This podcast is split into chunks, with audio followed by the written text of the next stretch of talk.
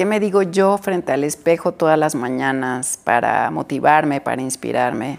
Primero, bueno, pues es ver un reflejo que me guste de mí misma. No solo quién soy por fuera, sino también quién soy por dentro.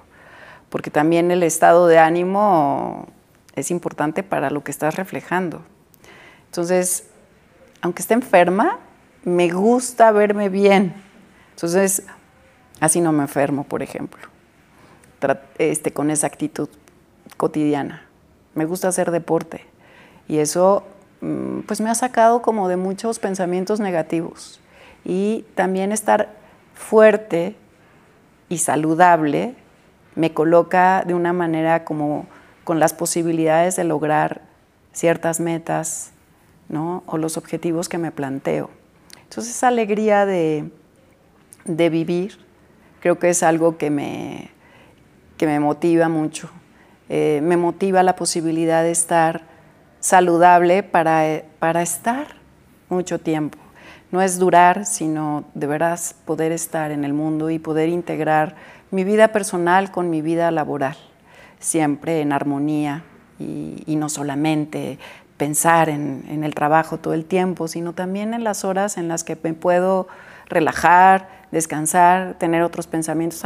Muchas veces las grandes inspiraciones o los grandes momentos vienen cuando estoy en una actividad este, o en un momento relajado, porque no quiere decir que a veces que, te tomes ese el lapso de tiempo es este, eh, estar en una actitud pasiva, sino que si siempre uno tiene inquietudes, tiene entusiasmo, decía Eduardo Galeano que entusiasmo es tener los dioses adentro.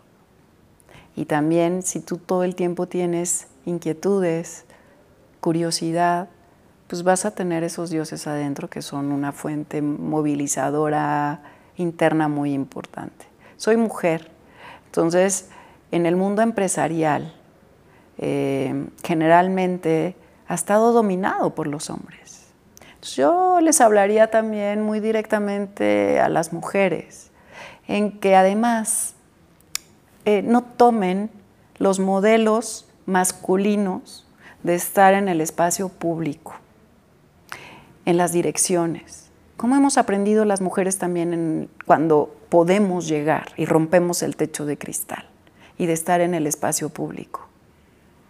¿Cómo lo hacemos? Bueno, espero que no lo hagan como hemos aprendido que lo hacen los hombres. Los hombres que no tienen y no comparten una responsabilidad, por ejemplo, con la crianza de los hijos, pues pueden estar 18 horas en el trabajo. ¿Por qué no entonces empezamos, las mujeres que queremos estar también en el espacio público, en la alta dirección, empezando por sí democratizar el trabajo en el lugar, por distribuir mejor las tareas, y que no se nos siga asignando a las mujeres el mayor tiempo o nuestro tiempo libre a tareas de cuidados o en el hogar. Y cómo no resolvemos también desde una postura autoritaria, violenta, que son como hemos construido o como los, se ha construido la identidad masculina de género, este, agresivos, competitivos, violentos. ¿Cómo hacemos también, y podemos hacerlo como desde una aportación también, hombres y mujeres, aquí sí, no, no solamente para las mujeres, desde una postura más horizontal, más de comunidad, más de acuerdo, más de colaboración. Entonces yo creo que este, tenemos que eh, estar todo el tiempo repensándonos, actualizándonos.